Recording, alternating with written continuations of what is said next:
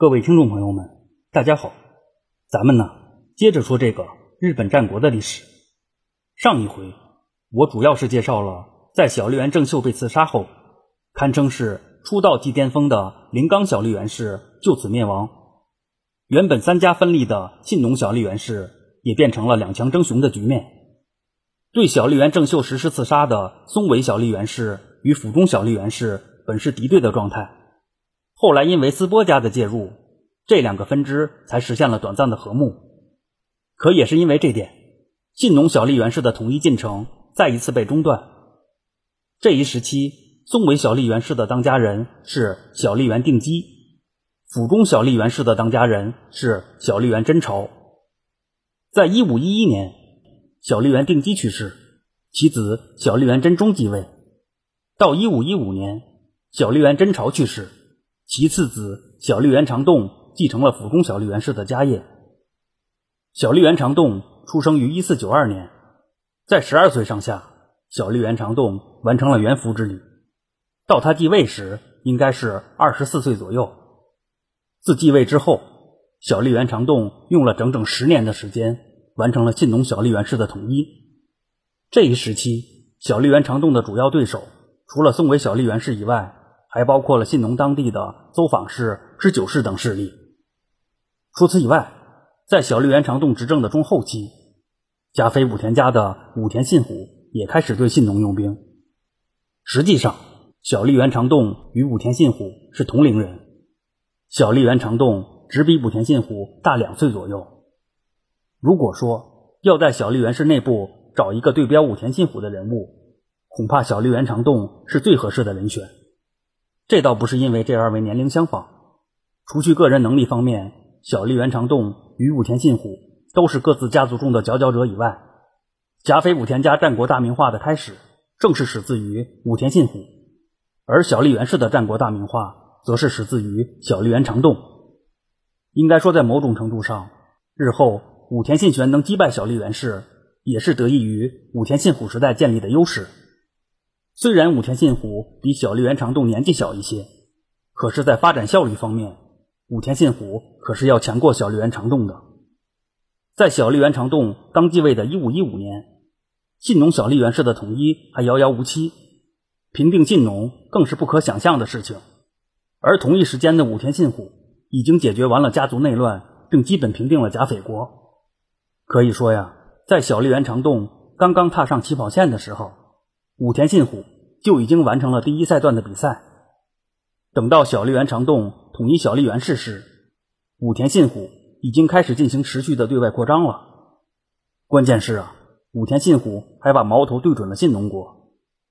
到了这个阶段，小笠原氏与甲斐武田家的差距已经非个人能力可以弥补的了。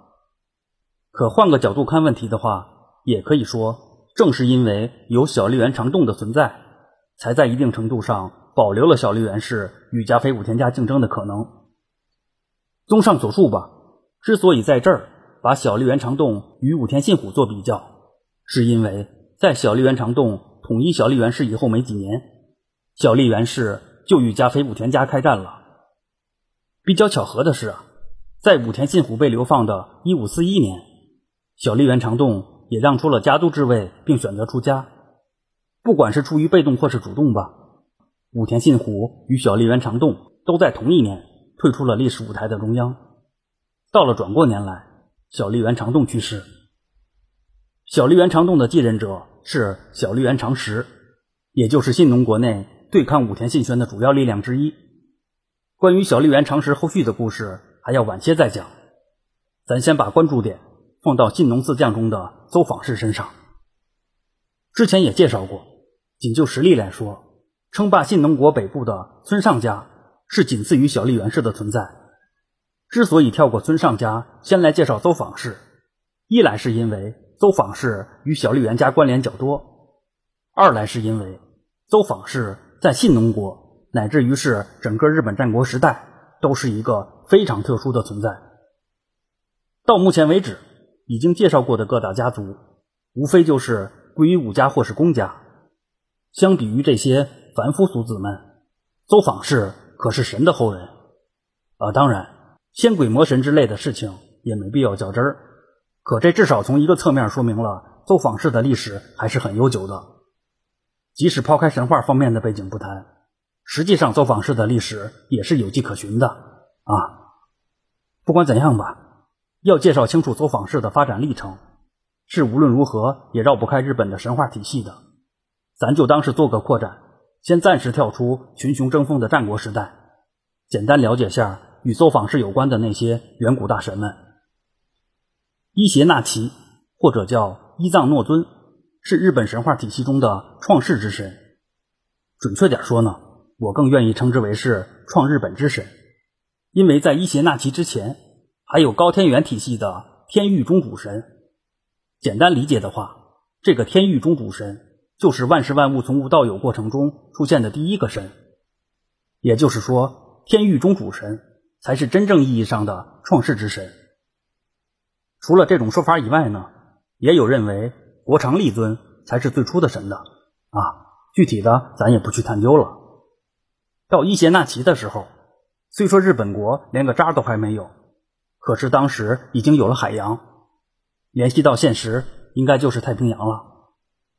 伊邪那岐和妹妹伊邪那美正是奉了天域中主神之命，才拿着神器天之穹毛下凡，去进行了创造日本的工作。啊，当然，与其说是创造了日本，不如说是生下了日本，因为日本列岛正是在伊邪那岐与妹妹伊邪那美结合后才逐个诞生的。有了国土之后，这兄妹俩，或者说是夫妻俩，又开始大量的造神。日本神话体系中的第一批神们就由此诞生了，基本上是管什么的都有。就比如有海神绵金、土神直安、剑川神秋金岩等等。总而言之吧，这夫妻俩前前后后生了三十多个神。在生火神加剧突至的时候，伊邪那美被烧伤了产道，并因此死亡。也有说她是受惊后跑到山中躲避，吃了黄泉国的食物以后才进到黄泉之国的。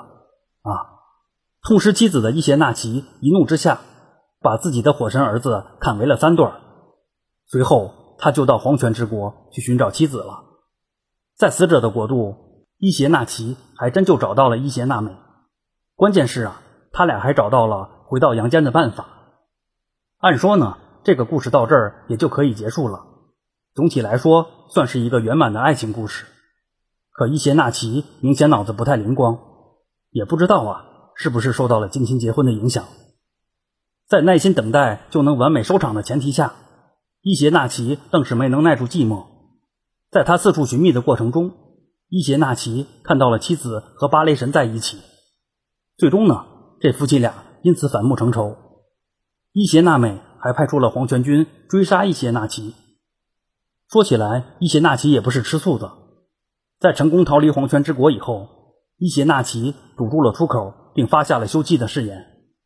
自此开始呢，原本的兄妹夫妻变成了阴阳两隔的死敌。在这儿需要特别强调的是，实际上关于伊邪那岐相关的故事还有其他层面的解读。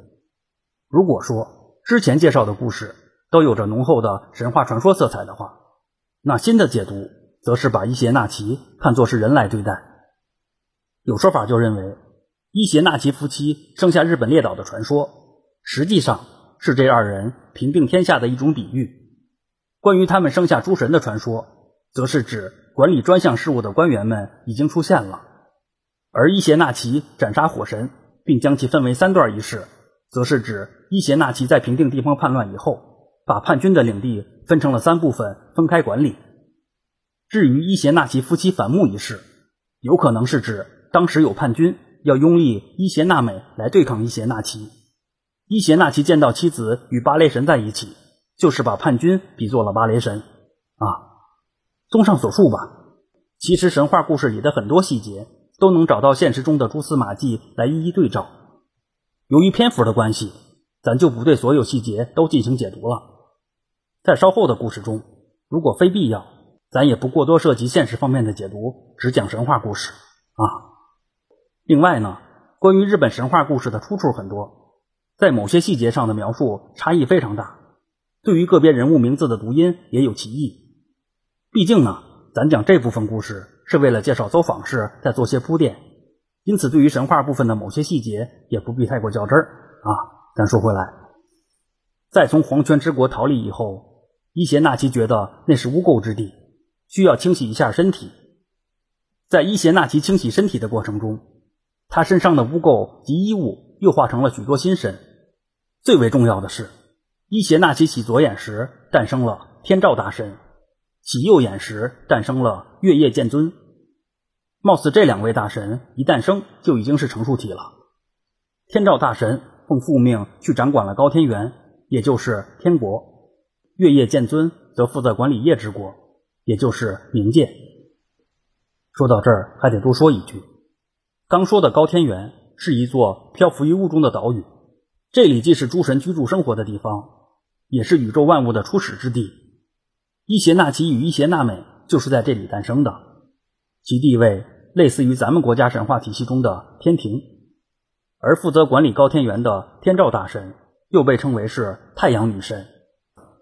伊邪那岐之所以给女儿取了天照这个名字，是因为她诞生的时候光耀天地。很明显呢，这个天照大神就是太阳的化身。至于到底是因为有天照大神的存在，才使得日本有了对太阳的崇拜，还是因为？日本有着对太阳的崇拜，才衍生出了天照大神的故事。各位见仁见智就是了。可以说，在某种程度上，天照大神是连接神话与现实的一个纽带。因为后世的天皇们就把天照大神奉为了皇祖神。或许正是因为受到这个因素的影响吧，日后现实生活中的走访式也确实受到了不少优待。呃，当然，严格来说呢，走访式与天照大神并没有多少关联。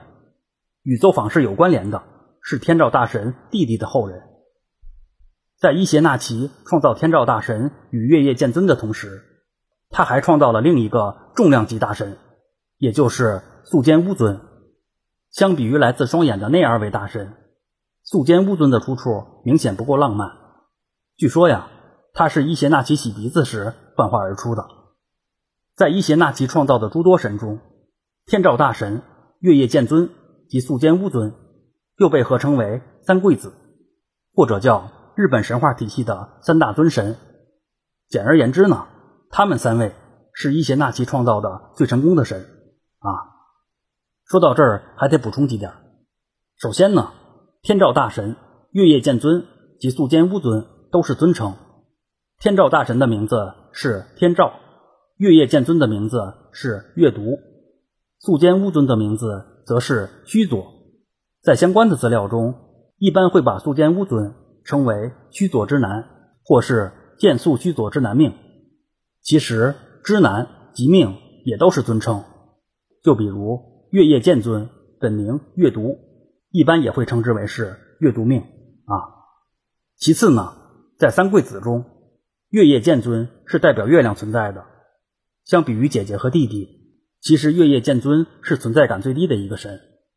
另外，关于月夜剑尊的性别也说法不一，对于其是男是女，或者是男女同体的说法都有。最后呢，我更愿意称素间乌尊为素斩明尊，单纯是因为这个名字更好听啊。咱说回来，按照伊邪那岐的安排，素斩明尊本来是要去做海洋之神的，可相比于听话的大姐及二姐。或者叫二哥，素斩明尊有着自己的想法。据说呀，他一直都很想念母亲，并为此痛哭不止。这对于已经和妻子反目的伊邪那岐来说，自然是难以接受的。后来也是因为这件事儿，伊邪那岐索性就把素斩明尊赶走了。素斩明尊被老爹赶走后，就去了大姐天照大神那里安身。由于素斩明尊性格颇为任性妄为，又放荡不羁。高天元被他搞的是鸡犬不宁。自从天照大神被老爹派到高天元以后，他带领众神开荒种地、养蚕织布，颇是费了一番心血。而高天元在天照大神的管理下，称得上是井井有条、蒸蒸日上。眼看着自己的努力成果被素斩明尊肆意破坏，天照大神十分不满弟弟的所作所为，一怒之下呢，天照大神就躲到了天之食物户内。由于天照大神是太阳的化身，他这一闭关，那可真是应了那句“天昏地暗，日月无光”。陷入黑暗中的诸神们想尽了办法，最终是用跳艳舞的妙计，总算又把天照大神给引诱了出来。经过了这一番折腾，素斩明尊被逐出了高天原，并前往凡间。自此之后呢，素斩明尊开始越发的放飞自我，并成为了著名的神话英雄。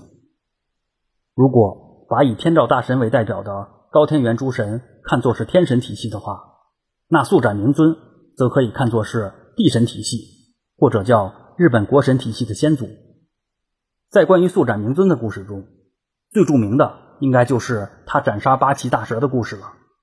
这段故事也被后世的游戏创作者借鉴，衍生出了《拳皇大蛇篇》《大蛇无双》系列等经典作品。啊，当然，这些就是顺带一提。对于古代日本来说，速斩明尊斩杀八岐大蛇的现实意义所在。就是在这个故事后，被视为日本皇族信物的三神器草剃剑、八指镜及八尺琼勾玉总算是凑齐了。但从这个角度来说，速斩明尊也具备了连接神话与现实的属性。在这儿需要强调的是，实际上速斩明尊是否存在过，也是有现实的依据的。时间关系呢，本回就先讲到这里，咱下回接着现实中的速斩明尊说。感兴趣的可以微博及微信公众号关注“闲着没事做自己”，是后面有儿化音，我会同步更新相关的节目资讯。谢谢您的收听。